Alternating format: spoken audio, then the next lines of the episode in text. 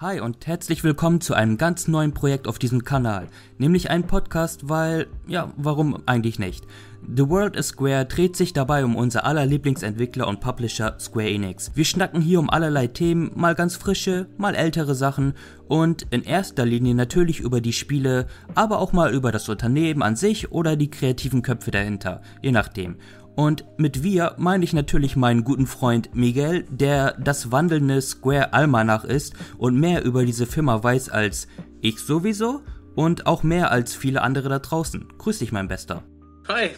Kommen wir doch mal direkt zu unserem Thema. Aus Aktualitätsgründen können wir einfach nicht anders als über Nier zu labern. In erster Linie natürlich Nier Replicant, das Remaster, Make, whatever, welches jetzt vor kurzem rausgekommen ist. Und gegen Ende werden wir dann nochmal einen kleinen Schwenker zu Automata machen. Nur eben noch als kleine Art Disclaimer, wir bleiben in diesem Cast jetzt so spoilerfrei wie möglich. Wir quatschen nur ein wenig über Spiel an sich, was ist neu und wie wir generell zu den Nier-Spielen gefunden haben. Falls wir doch mal auf was Geschichtliches eingehen, dann kündigen wir das vorher nochmal an. Aber einen generellen Spoilercast werden wir dann eventuell zu einem anderen Zeitpunkt angehen. Und dann werden wir auch die Drakengard-Serie mit einbeziehen. Das Fass will ich jetzt nur noch nicht aufmachen. Aber ja, Miguel, du gehörst ja zu den geilen Kreis an Leuten, die jetzt Replicant zocken, als auch damals das Original Nier gespielt haben. Bevor wir auf Replicant noch genauer eingehen, wie bist du zum ersten Nier gekommen? Ja, also generell, wie, wie schon gesagt, also ich bin großer Square Enix-Fan. Und ich hatte damals eine Xbox 360 und äh, mein Bruder hat mir ein paar Spiele halt äh, drauf gemacht. Und dann bin ich auf das Cover gestoßen zu Nier. Und das hat mir in diesem Zeitpunkt irgendwie gar nichts gesagt. Aber allein vom Cover her fand ich schon, dass es irgendwie was Krasses sein muss. Zumindest war der Protagonist auf dem Cover sah ziemlich krass aus. Ja, und dann ähm, Spiel eingelegt und los ging's. Und wenn ich ehrlich bin, war ich erstmal ein bisschen geschockt von der Grafik. Aber der Soundtrack allein, der lohnt sich schon, die CD einzulegen, also ganz ehrlich. Aber ja, das war mein erster Kontakt jetzt zu Nier.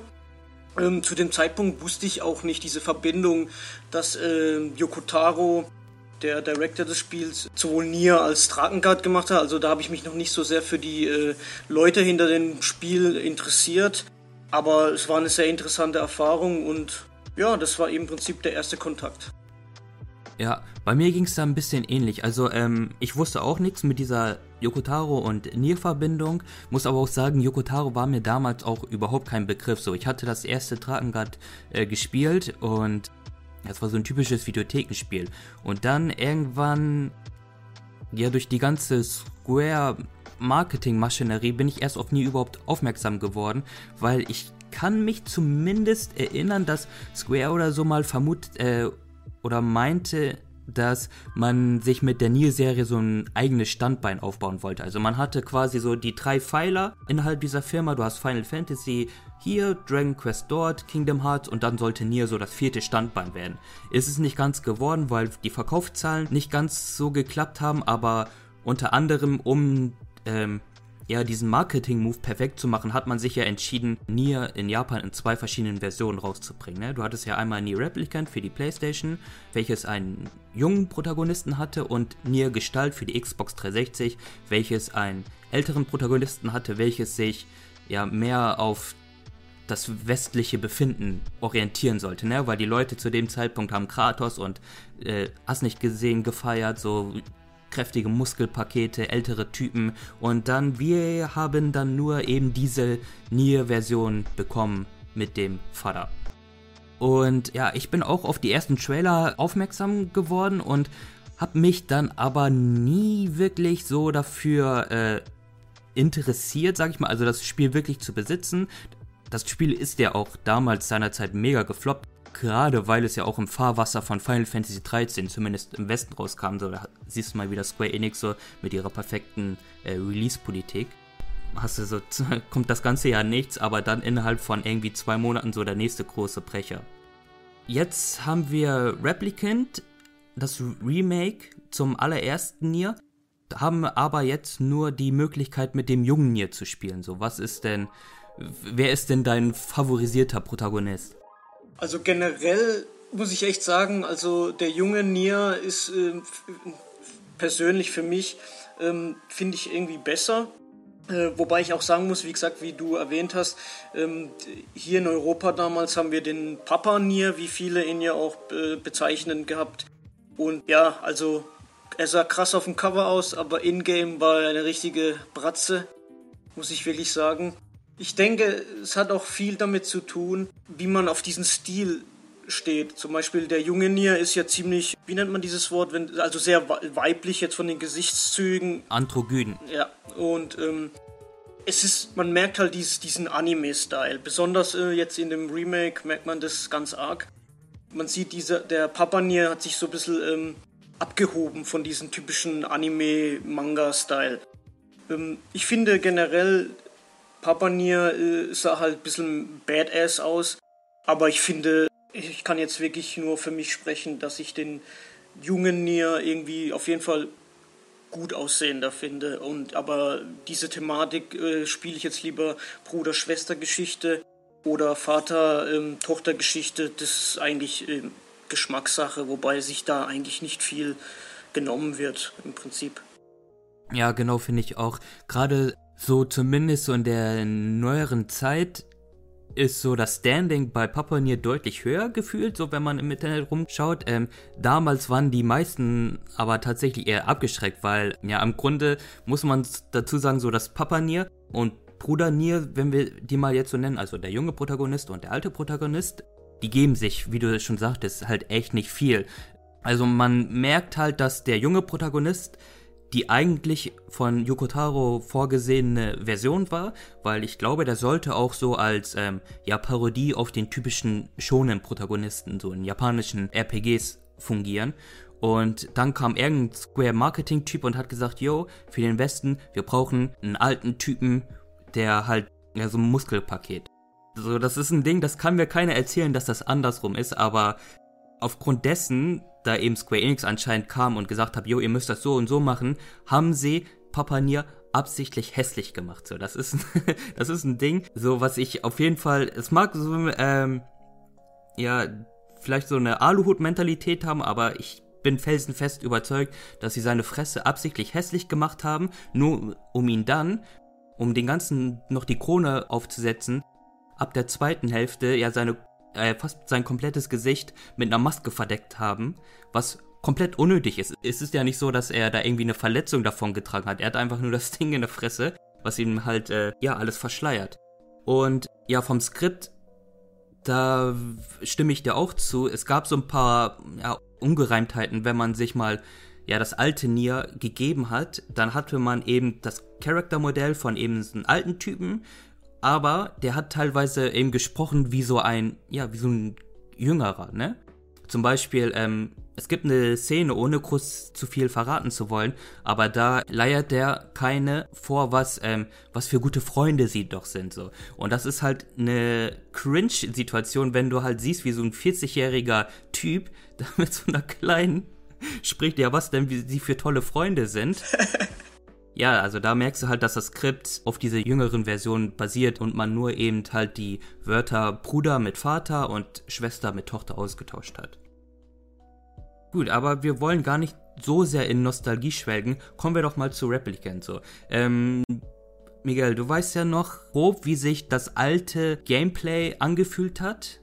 Was sagst du denn so jetzt zu dem neueren Gameplay von Replicant? Weil man muss dazu eben kurz sagen, ähm, das Remake ist entwickelt worden von Toybox. Toylogic. Äh, ah, Toylogic, genau. Ja. Ist entwickelt worden von Toylogic. Ja, ich kriege die beiden immer durcheinander.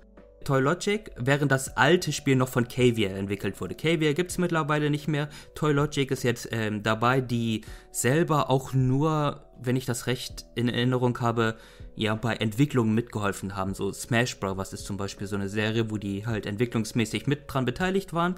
Und ähm, auf jeden Fall, Yoko Taro und sein Team kamen jetzt eben zu den Entwicklern und haben das Gameplay in erster Linie nochmal refreshed mit der Anweisung, ja, lasst es wie Automata aussehen. So, was ist denn deine Meinung zum jetzigen Gameplay von Replicant? Also ich habe jetzt generell nicht die beiden jetzt äh, verglichen. Also ich habe jetzt nicht direkt das Original noch vorher gespielt. Das ist jetzt schon eine Weile her. Aber ich kann mich gut erinnern, dass beim Original das Kampfsystem so ein bisschen altbacken oder hölzern sich auf jeden Fall hat spielen lassen. Mir ist auf jeden Fall das sofort aufgefallen, als ich Replicant gespielt habe, dass es einfach viel flüssiger von der Hand geht.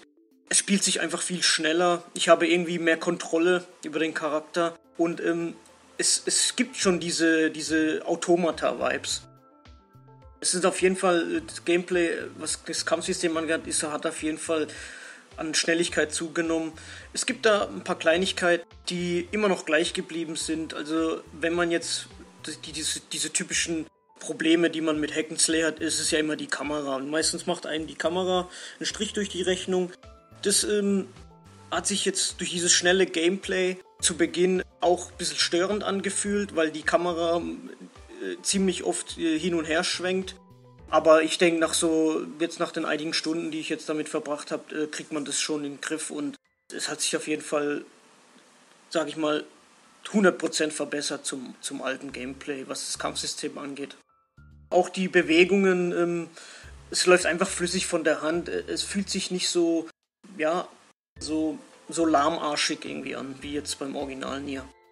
Ja, du sagtest ja schon, ähm, es hat eben Automata-Vibes. Es ist aber, es kommt nicht ganz so an einem, ja, sagen wir mal, so ein Classy Platinum Games Kampfsystem ran, oder? Ähm, nein, also ich habe, man kennt ja Platinum Games äh, für ihre Hack and Slay Mechanik und man merkt deutlich die, die Kombos bis jetzt, also was ich jetzt mal ähm, rausgefunden habe, man hämmert halt auf die äh, Schlagtaste und davon ergeben sich halt Kombos.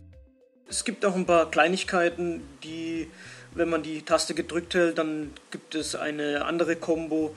Aber man merkt nicht dieses typische Platinum-Games, wo man Gegner in die Luft schleudert und dann ähm, eben in der Luft kloppt. Das, das es halt nicht. Man merkt, äh, dass das Gameplay halt, wie gesagt, zugenommen hat, also von der Schnelligkeit. Aber es hat nicht diese übertriebene äh, Kombos, wie es jetzt von den Platinum Games eben gewöhnt ist.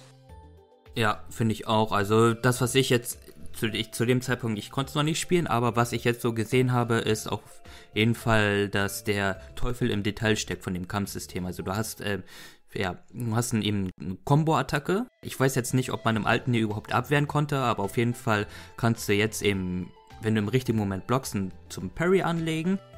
Ja, es gibt so Sachen wie, ähm, ja, du hast jetzt, glaube ich, so einen speziellen Ausweichmove. Also klar, du kannst rollen und dann, glaube ich, kannst du noch so einen kleinen Schwenker machen oder so zur Seite.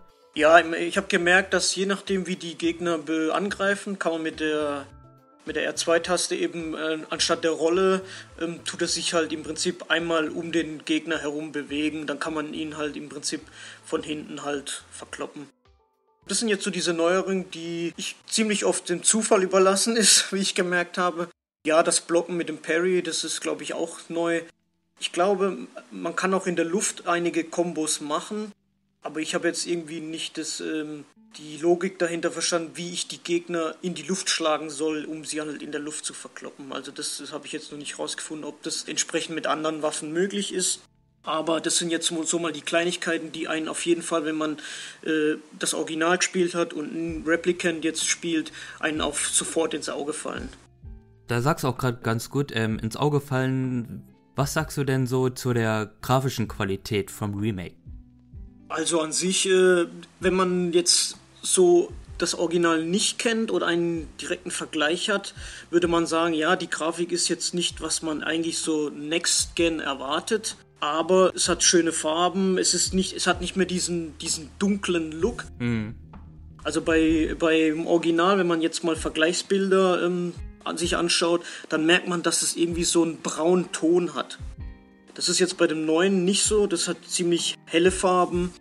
Und es ist aber wirklich jetzt keine neuen Gebiete an sich, sondern es wirkt, es wirkt wirklich wie ein 1 zu 1 Remake, nicht wie ein Reimagined la Final Fantasy VII Remake, sondern es ist wirklich klassisch gehalten, es, es sieht alles aufgehübscht aus, eben wie gesagt, diese, dieses, diese bräunliche Filter oder was das beim Original war, den, der ist nicht mehr vorhanden. Und ja, also man kann nicht meckern. Die haben das echt äh, sehr schön aufgehübscht. Und ja, man merkt, dass es sich verbessert hat auf jeden Fall. Ja, auch die, was die Kantenglättung und so weiter geht, angeht, saubere Sache. Okay, perfekt. Ja, eins muss ich dich dazu aber noch fragen. Ähm, kannst du dich noch erinnern, beim alten Nier war das teilweise so, es gab so Orte, wenn du zum Beispiel in dieser Wüstenstadt, da drivest du ja mit diesen, ähm, warst du da schon? Äh, ja, die Wüstenstadt, ja. Mhm, genau, und da gibt es ja, ja so eine Art Taxisystem, ne, wo du auf diesem Flößen da ja, rumreitest, ja, ja. genau. Und dann äh, war es beim alten dir immer so, dass du, es gab ja so Art Brücken oder so, wo du in, eben nur unter einer Unterführung durchgehst und dann, wenn du wieder rauskommst, die Sonne oder das Licht total hell gestrahlt hatte, so dass du echt schon Angst haben musstest, dass sie deine Augen verbrennen. Kannst du dich daran erinnern? Oder generell war so die Lichtstimmung ähm, auch in dieser, ähm, ja, ich weiß jetzt den Namen nicht mehr, aber die, halt dieser, dieser Hafenstadt. Da gab es auch teilweise Ecken, wenn du die Kamera gedreht hast, mhm. wo dir das Licht total in die Fresse geknallt ist. Ist es denn jetzt immer noch so? Also, dass das Licht irgendwie mir ins Licht gestrahlt hat, habe ich jetzt nicht merken können. Ähm, ich kann mich auch nicht wirklich ans Original, Original erinnern, ob das wirklich so krass war. Aber mir ist da jetzt nicht wirklich irgendwie was aufgefallen. Klar, die, diese Wüstenstadt ist ziemlich hell, aber es war jetzt nicht irgendwie, dass ich mir denke, das tut mir irgendwie die Augen ausbrennen oder so, wie du das jetzt schilderst beim Original. ich muss mal gucken, vielleicht blende ich das hier mal ein, so eine, so eine Vergleichsszene. Ich fand das mega krass. Es hatte irgendwie was Eigenartiges, aber ich, ich war immer am, am Hadern. Ist das jetzt geil, dieses, dieser Lichteffekt, oder ist er nicht geil? Ja. Abgesehen davon lässt das Remake dennoch so ein paar Quality of Life Dinger vermissen. So, was mir zum Beispiel spontan auffällt, ist, dass man immer noch mühselig in Anführungsstrichen für das Wechseln von Magie äh, ins Menü muss und das zum Beispiel nicht durch Knopfdruck ändern kann. Gibt es da so Sachen, die du dir vielleicht gewünscht hättest, die vielleicht ein bisschen schneller gehen, weil, ähm, darauf können wir ja gleich nochmal zu sprechen kommen, gerade das, ja, das Pacing vom Spiel ist doch ziemlich zäh, vor allem in der ersten Hälfte. Mhm. Also äh, das mit den, Ma mit den Zaubern, was du gerade erwähnt hast, scheint immer noch genauso zu sein. Man muss äh, immer in das Menü reingehen, dann natürlich die Magie auswählen und dann diese auf L1 oder R1 setzen. Ich habe gesehen, wenn man das Spiel auf leicht stellt, gibt es eine Art Autokampf-Modus. Den habe ich noch nicht ausprobieren können. Ich weiß noch nicht, was sich genau dahinter verbirgt.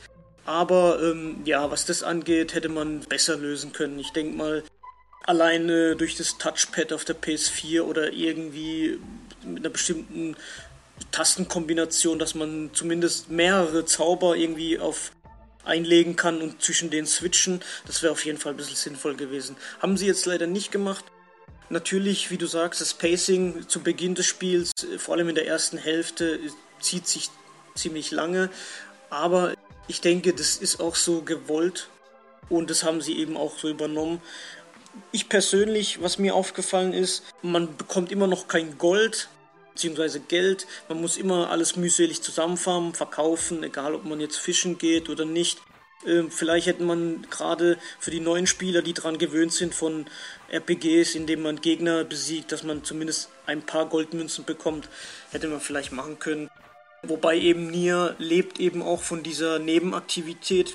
Man hat es ja auch in diesem Trailer gesehen, diesen April-Trailer, wo sie es als ähm, eine Art Live-Simulation dargestellt haben. Ja, sind also Kleinigkeiten, die man vielleicht hätte verbessern können oder ich sag mal leichter zugänglich machen können für Spieler, die eben jetzt neu einsteigen mit, mit dem Replicant. Ansonsten, Kleinigkeit, die mir noch aufgefallen ist, wenn wir gerade dabei sind, wenn man schon die Gegner erledigt oder sage ich mir mal die Sachen zum Looten hat oder zum Beispiel die Schafe, Viele, wo du nie original gespielt haben, werden sich daran erinnern, dass es zu Beginn Schafe gibt, die es zu erlegen gilt. Wenn zu viele von diesen Schafen jetzt zum Beispiel auf einen Fleck stehen und man legt die alle um, möchte die looten, kann es sein, sobald man die Kamera dreht, dass die, die Leichen oder ich sag mal die Körper von denen verschwinden. Das heißt, etwas, was man eigentlich patchen könnte, weil wenn man jetzt äh, immer nur einzeln looten muss, das ist auch so eine Sache. Hätte man vielleicht auch, was das Looten angeht, auch eine Funktion ähm, machen können, dass man nur über die Körper rennt und dann den Loot einsammelt. Ansonsten muss man halt immer mühselig die, die Taste drücken, um den Loot aufzusammeln. Das sind alles so Kleinigkeiten, mhm. die, ähm, die ein bisschen so den Fluss stören, wenn man jetzt einfach schnell farmen möchte. Aber man merkt deutlich, dass es eins zu eins vom Original eben übernommen worden ist. Darf in, in Zukunft vielleicht irgendwie was noch kommt per Patch, das wird, wird man halt sehen.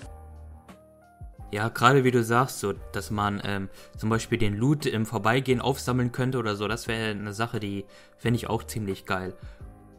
Weil das erste Nier, Nier Replicant in dem Fall, ist, wie du sagtest, auch schon bewusst so gestaltet, dass sich die erste Hälfte erst ziemlich zäh anfühlt und der Payoff dafür dann ab der zweiten Hälfte umso größer ist. So. Aber das war damals schon eine schwierige Sache und ist heute auch noch ähm, so eine Sache für sich. Ähnliches hatte Automata zum Beispiel auch. Da können wir gleich nochmal drauf zu sprechen kommen, dass ich finde, das immer nicht so ganz geil vom Spiel an sich, aber auch vom Marketing kommuniziert wurde, so dass ihr habt, okay, ihr müsst jetzt erstmal hier Schafe töten, ihr müsst da irgendwelche Pakete verteilen, so, aber bleibt dran, es lohnt sich. Aber ja, anderes Thema ist Musik. Nier oder die Nier-Serie generell steht ja für und mit seiner Musik komponiert von Keiichi Okabe, der vorher so Sachen wie Tekken oder sonstiges äh, komponiert hatte.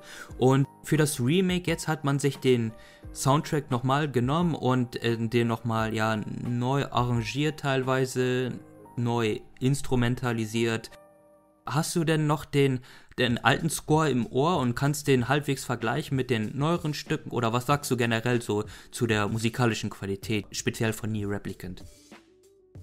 Also qualitativ ähm, sind die Songs eigentlich jetzt äh, habe ich jetzt äh, keinen direkten Vergleich.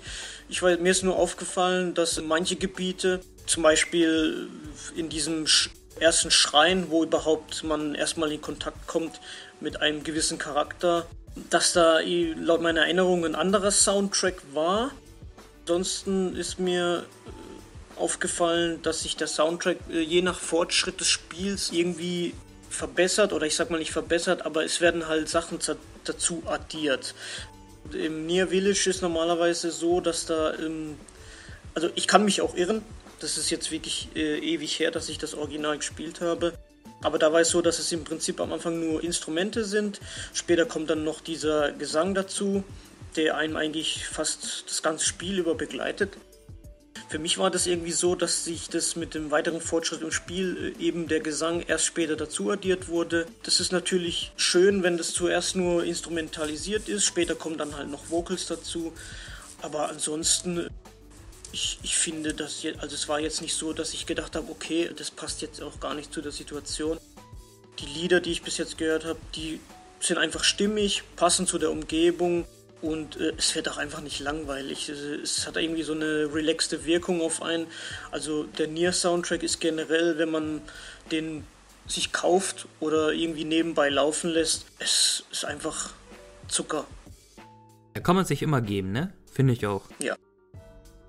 Ja, es ist echt ein schmaler Grat, so den wir hier gerade äh, laufen, zwischen genug über Spiel reden, aber auch jetzt nicht zu viel spoilern zu wollen. Ja, meinetwegen können wir auch so langsam Replicant, Replicant sein lassen und äh, zu Automata wechseln. Ja, ich hätte jetzt vielleicht noch gesagt, ähm, für die Leute, die es interessiert, dass Replicant äh, auf jeden Fall noch extra Content bekommen hat. Ich möchte jetzt nicht wirklich irgendwie spoilern, aber das Spiel besteht ja im Prinzip aus mehreren Endings.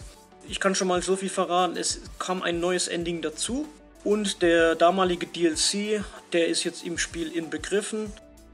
Klar, ähm, es gibt im Store übrigens ein kostenloses DLC zu den Automata-Kleidung. Ähm, da sind noch ein paar Waffen dabei. Also wenn ihr euch das Spiel kauft, dann ladet es auf jeden Fall runter und ich kann das Spiel auf jeden Fall empfehlen. Wie gesagt, das Pacing zu Beginn ist ein bisschen lahmarschig, aber ihr werdet es nicht bereuen und äh, Nier ist auf jeden Fall ein Geheimtipp.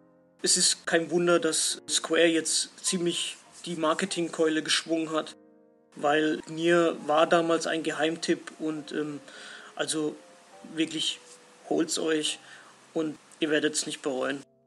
By the way, hast du das mitbekommen? Das habe ich jetzt auch nur so im Vorbeigehen bei Twitter mit aufgeschnappt, dass Yokotaro selber nicht glaubt, dass ähm, jetzt Replicant die Verkaufszahlen von Automata erreicht, aber Square Enix sich schon erwartet, dass es so ähnliche Sphären aufnimmt, verkaufsmäßig. Ja, ich, die Sache ist halt, die bei Yokotaro ist, ähm, was Square angeht, also er ist ja so weit, so wie du mir erzählt hast, ist er ja eigentlich mehr so ein Freelancer. Mhm. Aber äh, Square ähm, vertraut ihm und die haben halt Automata hat sich, wie oft, glaube ich, wie oft hat sich das verkauft? Ja, boah, ich glaube, die haben ja erst letztens so einen Meilenstein erreicht, glaube 4 Millionen oder so. Ja, ja. Ja, 4 bis 5 Millionen, glaube ich. Ja. Was Kojima, Konamis Kojima war oder Sonys Kojima ist, ist halt Squares Yokotaro und ähm, ich denke schon, dass das jetzt äh, die sich besser verkaufen wird wie das Original allein schon viele Leute, die Automata gespielt haben, waren ja jetzt ziemlich heiß auf Replicant. Und wenn man sich mal so vergleicht, äh, wenn man sich Twitter anschaut, wie viele Leute immer fragen, die sich jetzt noch ein Automata holen wollen, fragen immer, ja, muss ich Replicant gespielt haben, beziehungsweise Nier gespielt haben oder Drakengard gespielt haben. Man merkt, dass Automata irgendwie wie so eine Art Automata hat äh, im Prinzip jetzt so einen so Weg aufgeschlagen, wo, wo viele Leute jetzt sich eben für die Drakengard-Reihe interessieren und für Near Replicant. Und ich denke schon, dass das durch auch durch diese ganze Marketing-Sache heutzutage auch mit den sozialen Medien, dass sich das schon besser verkaufen wird wie das Original. Aber man kann sich auch irren, weil äh, Yoko Taros Spiele sind äh, eben nicht jedermanns Sache. Aber wenn man sich darauf einlässt, dann bläst es einen wirklich das Hirn weg. Also allein schon Automata, ohne das Original zu kennen oder wie die Verbindungen sind, hat ja schon, wie gesagt, durch den Verkauf gezeigt, dass es äh, ein super Spiel ist. Und viele Leute sind jetzt auch eben durch diesen Marketing von Replicant auch noch oder die Your, Game of the Yorha Edition. Ich sehe das auch bei mir privat jetzt auf meiner PlayStation Freundesliste, dass viele Leute sogar jetzt sich erst das Automata geholt haben. Also meiner Meinung nach, äh, wie du sagst, es wird sich schon besser verkaufen wie das Original. Es gibt, gab ja auch jetzt diesen Gag, wenn es nicht so sein sollte, werden Yokotaro und, und Saito äh, mit einem Van durch die Welt cruisen und es halt aus dem Van aus verkaufen. ja. Ja, auf jeden Fall. Es ist auch wirklich so, wie du schon so schön sagtest, dass Nier Automata äh, ja quasi den Weg geebnet hat man merkt das ja auch an den, an den, an den Metacritic-Wertungen zum Beispiel jetzt bei Nier Replicant, dass sie deutlich höher als das alte Nier sind, wo du denkst, okay, das ist jetzt nicht nur, weil das Gameplay ein bisschen fresher ist und das alles ein bisschen äh, schöner an sich ist, sondern wirklich, ja, Nier Automate hat so das Mindset von Leuten wirklich geöffnet. Man könnte sagen, dass Nier damals, anno 2010, vielleicht auch seiner Zeit voraus war. Dank Nier Automata hat Yoko Taro ja mittlerweile so sein eigenes Team an Leuten so. Ja, ich nenne es einfach mal seine Nier Squad. Ich weiß jetzt nicht, ob sie einen offiziellen Namen haben oder so, aber das hatte ich auch in meinem Nier-Video zum Beispiel erwähnt, dass ähm, ja er jetzt eine Gruppe an Leuten hat, eben die das meiste Nier-bezogene machen. Also er ist hauptsächlich jetzt nur noch als eine Art Supervisor zuständig. Also das heißt, ja, er guckt sich dann das an, was seine Leute fabrizieren und nickt das dann ab. So zum Beispiel eben die Story von Nier Replicant oder ähm, jetzt auch das Nier Automata Event bei Final Fantasy XIV. So, das wurde jetzt eben nicht von Yokotaro direkt, sondern eben von diesen Leuten geschrieben. Und ich weiß nicht, wie es kam, dass Nier Automata so abging. Ich meine, verdient war es. Äh, ist ein geiles Spiel. Aber ja, Miguel, Nier Automata, so. Was ist so deine Meinung zu dem Spiel? Hast du gleich direkt zum Release, ähm, 2017 müsste das, glaube ich, gewesen sein, zugeschlagen und ja. Äh, also zugeschlagen habe ich auf jeden Fall, ähm, aber gespielt. Aber noch nicht gezockt oder was? ja, gespielt habe ich es aber nicht direkt zu Release. Also äh, für die Leute, die mich nicht kennen, ich bin wie gesagt ein sehr großer Square Enix-Fan, schon seit dem Super Nintendo-Ära von Squaresoft und Enix, wo die beiden noch nicht zusammen waren. Ich hole mir generell immer gern denen ihre Collectors Editions, deswegen schlage ich meistens zu Release immer zu, weil die immer schnell vergriffen sind. Nee, ich habe es nicht zu Release gespielt, aber ich habe es kurz danach später nachgeholt und ähm, da war das ziemlich auch so, dass das Pacing erstmal richtig anziehen musste, aber die Story am Ende, die, die hat mich einfach weggeblasen. Also ich stand da wirklich vorm Fernseher und ich dachte, ich falle gleich in Depression, jetzt mal äh, übertrieben gesagt. das, das Spiel, ich sag mal Gameplay, die, die Sache, was ich generell vielleicht noch sagen wollte, auch zu Nier und äh, Drakengard, die Spiele leben nicht vom Gameplay. Die, le die leben einfach von dieser Welt, von, von der Story, von den Dialogen, von den Charakteren. Das ist einfach die Stärke von diesen Spielen. Das Gameplay darf man ruhig ausblenden und es, das Gameplay ist auch meiner Meinung nach sehr repetitiv. Ähm, auch bei Automata war das so. Aber die Story dahinter, das, es sind einfach so Twists manchmal drin und allein äh, die, diese, diese Idee, dass man das Spiel durchspielt und dann denkt man sich, ja okay, das war's, aber dann muss man es nochmal durchspielen, dann sieht man es aus aus einer anderen Perspektive. Das ist einfach äh, so eine Art Schritt oder eine Art des Skripts zu schreiben oder die, die Story eben äh, wiederzugeben, ist halt echt krass. Weil ähm, es gibt halt viele Sachen, wo man am Anfang nicht versteht und erst durch das mehrmalige Spielen und die Perspektive von den anderen Charakteren ergibt erst alles Sinn. Und es ergibt eben am Ende alles Sinn. Und dann denkt man sich halt wirklich nur, boah, what the fuck? Und ähm, also krasses Game, definitiv.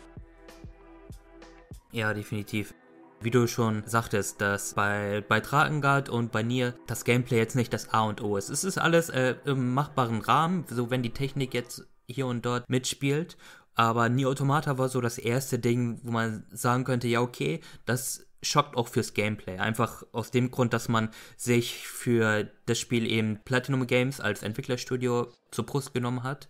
Und ja, bei mir war das so, dass ich ähm, zum ersten Mal halt auf Automata aufmerksam wurde ich hatte davor schon eben das originale Nier gespielt und war, fand es auch mega genial und war heiß drauf. Und dann gab es ja diese, ja, legendäre will ich jetzt nicht sagen, aber die halt die Square Enix Pressekonferenz zur E3 wo Nier Automata dann eben das erste Mal angekündigt wurde. Und Nier Automata war neben Final Fantasy XV so eins der beiden Spiele, die ich in meiner Zeit in Japan gespielt hatte. So, und ich kann mich noch erinnern, dass ich äh, zu der Zeit in so einer kleinen Wohnung in Japan gewohnt hatte, mir dort einen PlayStation 4 geholt habe und ähm, eben Final Fantasy 15 und dann, als es rauskam, Nier Automata geholt hatte. Allerdings keine Internetverbindung hatte. Also mich überhaupt nicht über Spiel informieren konnte und ich hatte es dann einfach gespielt bis zu einem bestimmten Punkt, den wir jetzt nicht verraten wollen, aber ja, es gibt so eine Art Bullet Hell Shooter, bei dem du ziemlich aufgeschmissen bist, wenn du keine Verbindung zum Internet hattest. und das war so ein Ding, ich glaube, ich saß da echt zwei Stunden dran und ich bin da einfach nicht vorbeigekommen, bis ich dann wieder in Deutschland war, meine Konsole mit dem Internet connecten konnte und die Stelle dann endlich geschafft habe. okay. Ja, wobei man echt sagen muss, äh, auf diese Idee drauf zu kommen, ist halt echt dieses Out of the Box oder ich sag mal, dieses ähm, nicht out of the box, wie nennt man sich äh, dieses. Äh, ja, äh, vierte Wand durchbrechen. Vierte Wand durchbrechen, genau. Das ist äh, so eine Sache, die, die kommt auch viel zu wenig in Spielen oft vor. Ich erinnere mich noch bei Metal Gear Solid damals war das so, dass sowas war, aber dass es dann in diesem äh, Umfeld oder ich sag mal bei dem Automata dann am Ende, das, denkt man sich echt so, hey, wie soll ich das schaffen? Und, und ich habe auch gedacht, okay, leider wurde mir das schon irgendwo gespoilert, daher war es nicht so geil wie bei dir, aber ähm, auf so eine Idee muss man erstmal kommen. Und es hat auch irgendwie auch einen Sinn wieder gehabt. Also es war nicht einfach so rausge rausgedrückt oder sag mal eben einfach nur gemacht, sondern es hatte ja irgendwie einen Grund oder sag mal äh, ein bisschen auch mit dem Lore zu tun, soweit ich mich erinnern kann, diese, diese Szenen, ne? Ja, das ist generell so ein Ding, wie du auch schon sagtest, Metal Gear sei das Paradebeispiel. Etwas, was ich schade finde, was viel zu wenig gemacht wird, nämlich wird das Medium Videospiele zu wenig genutzt, um ja Storytelling zu betreiben, weil die meisten Spiele halt eben hm, das Medium Film als Inspiration nutzen und dann eben, du hast dann Cutscenes ganz klassisch und Kamerafahrten hier und dort, aber das Spiel und seine Mechaniken so zu nutzen, dass es eben der Story gut tut, wird viel zu selten gemacht, finde ich. Ja, die, die Metal Gear Geschichten sind solche Sachen.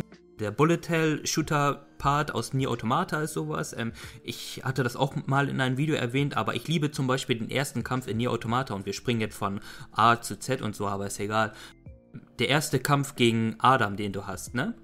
Als er dann quasi geboren wird oder im wahrsten Sinne des Wortes und dann auf Level 1 startet und nicht angreift und du hast halt so einen classy Bosskampf und haust dann auf den drauf und der dann im Kampf immer weiter levelt, also du hast dann wirklich so Level up, Level 2, 3, 4, 5 und dann auch wirklich lernt und dann anfängt zu äh, zurückzuschlagen und zu blocken und hast nicht gesehen. So, das ist ein, äh, ja, das war ein Moment, werde ich nicht vergessen. Klar, natürlich. Das sind so Sachen, wo man, wo auch, wie du sagst, es ist wie gesagt äh, Geburt, wie als Baby. Er kann noch nichts und dann, umso weiter du gegen ihn kämpfst, lernt er immer mehr dazu und am Ende ist er dann der, der krasse Sephiroth im Prinzip. Ja, ja, das ist wirklich so im wahrsten Sinne des Wortes, ne? ja, krasse Stelle auf jeden Fall. Vor allem auch äh, Adam und äh, äh, Eve, war es nicht Eve? Hieß er nicht Eve, oder? Ja, Eve, genau. Also statt Eva dann eben Eve. So als die ersten Menschen, klar. Und am Anfang noch kann der gar nichts und dann BAM! Tja, auf jeden Fall. Die Stelle kann ich mich auch gut erinnern. Das ist jetzt ein ähm, bisschen zu früh gefragt, weil du ja gerade noch mittendrin bist, aber jetzt so ganz frei aus der Leber heraus, Replicant oder Automata, sowas erobert mehr dein Herz? Gute Frage. Also ich glaube, dass ich das äh, Nier Replicant jetzt momentan bisschen mehr genieße, weil ich mache auch momentan fast nur äh, Nebenzeug. Man vertieft sich halt einfach rein und bei Automata war es halt irgendwie mehr so die Story, die mich am Ball gehalten hat. Mhm. Bei Nier Replicant jetzt momentan ist halt klar die Story auch, aber äh, ich habe nichts dagegen, jetzt mal vier Stunden da irgendwie zu angeln oder Sachen zu äh, mein Beet da anzupflanzen. Natürlich muss ich auch dazu sagen, dass ich äh, Trophy Hunter bin und ich werde versuchen, die Platin zu holen. Aber man vertieft sich einfach in, in da rein und also momentan ist Nier Replicant äh, weiter vorne wie Automata. Ja, das ist mega interessant, weil ja die meisten Stimmen, wenn du die mal zur Rate ziehst oder so, die sagen dann, ja, ähm, das alte Nier beziehungsweise Nier Replicant ist stärker in seiner Story und seinen Charakteren. Dafür hat ähm, Automata das bessere Gameplay oder macht zumindest nur fürs Gameplay an sich Spaß, aber das ist echt super interessant. Und ja, spielt am besten beides. Also du würdest schon sagen, so Replicant, es kostet ja momentan noch Vollpreis, 60 Euro, je nachdem, wo man guckt, aber würdest sagen, auf jeden Fall. Kann man sich geben und dann am besten, würdest du sagen, direkt danach Automata oder Automata davor? So für Neueinsteiger. Also für Neueinsteiger, äh die Sache ist halt ähm, die erste Hälfte von Nier. Also ich bin jetzt gerade mal bei der ersten Hälfte noch. Ich muss ehrlich sagen, ich erinnere mich gar nicht mehr an das Original. Wirklich nur äh, an das Ende mhm. oder eins der richtigen Enden äh, und halt so Gameplay-mäßig, was ich halt vorhin zu Beginn des Podcasts eben erwähnt habe. Es passiert auch nicht wirklich viel. Man rennt von Ort A nach B. Äh, es sind nicht viele Gegner. Also wenn man jetzt, ich sag mal, wenn man jetzt wirklich ein bisschen mehr Action haben will, dann sollte man Automata spielen. Wenn man jetzt sich wirklich nur darauf einlassen will, ein schönes RPG, äh, dann würde ich, also wenn man es ein bisschen so langsamer angehen möchte, gechillt, dann würde ich äh, Replicant nehmen. Aber äh, hallo, man muss auf jeden Fall beide gespielt haben, das ist sicher. Auf jeden Fall. Also egal welche Entscheidung man zuerst nimmt, so man kann einfach nichts falsch machen. Man macht nichts falsch, genau. Ja, okay, auf jeden Fall. Auf, ähm, nur spielt Nier Reincarnation nicht so. Das, das können wir schon mal festhalten. ja, wenn es kein Mobile-Title wäre, dann würde ich das spielen, weil es sieht ja ziemlich interessant aus. Vielleicht kommt es irgendwann auf Konsole. Man kann nur hoffen. Ja, wir sind echt mega gespannt. Ähm, eigentlich ist es ja auch wirklich Zeit für die Drakengard-Serie, dass immer sagen so, jo, alles klar, wir müssen den Hype einfach mitnehmen. Eigentlich hätte, hätte das schon zur Automata-Zeit passieren müssen. Dass wir einfach sagen, okay, wie hier habt ihr zumindest eine Remaster Collection oder so, ne? Ja, schon. Äh, die Sache ist halt immer, man weiß ja nie, wie das mit diesen Remastern ist. Hm. Drakengard, also jetzt, wo ich den, das Remaster, äh, das Remake oder Remaster, wie man es auch nennen mag, es ist nämlich eine Mischung aus beiden jetzt, das, das Replicant.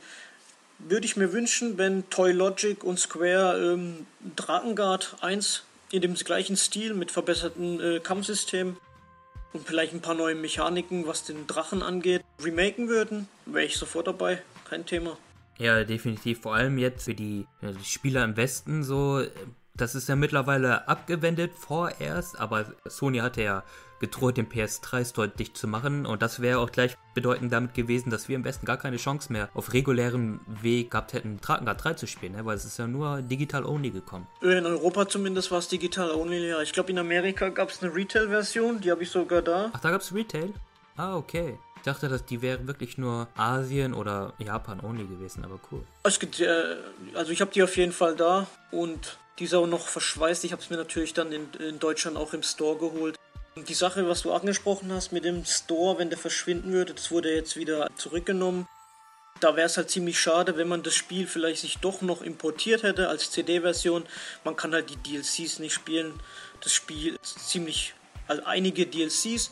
Denke aber, ähm, was Story angeht und so, werden wir uns dann vielleicht für eine andere Folge mal aufheben, was Drakengard insgesamt angeht.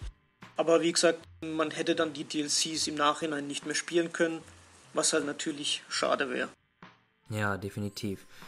Ja, wir müssen einfach mal gucken. Wir sind ja guter Dinge. Jetzt kommt ja noch ein bisschen im Laufe des Jahres ein paar Square News. Ja, die haben ja noch ihre eigene Direct und auf der E3 sind sie ja auch am Start. Und es ist ja mittlerweile angekündigt, dass Yoko Taro an einem neuen, äh, an, an einem neuen Spiel dran ist, wo ich jetzt die Information nicht ganz genau auf dem Schirm habe, ähm, soll wohl irgendwie ein Indie-Projekt sein oder soll ein Projekt sein, welches gar nichts mit den vorherigen zu tun hat oder sonstiges. Aber ich meine, der Mann äh, hat jetzt auf ewig dieses Near-Branding und, und tragen halt auch noch irgendwo. Ähm, ja, ich denke mal, der wird da nicht von loskommen. Nein, aber ich habe auch schon gesehen, dass Square schon äh, nach irgendwelchen Leuten sucht für weitere Nier-Projekte. Ah, okay. Ja.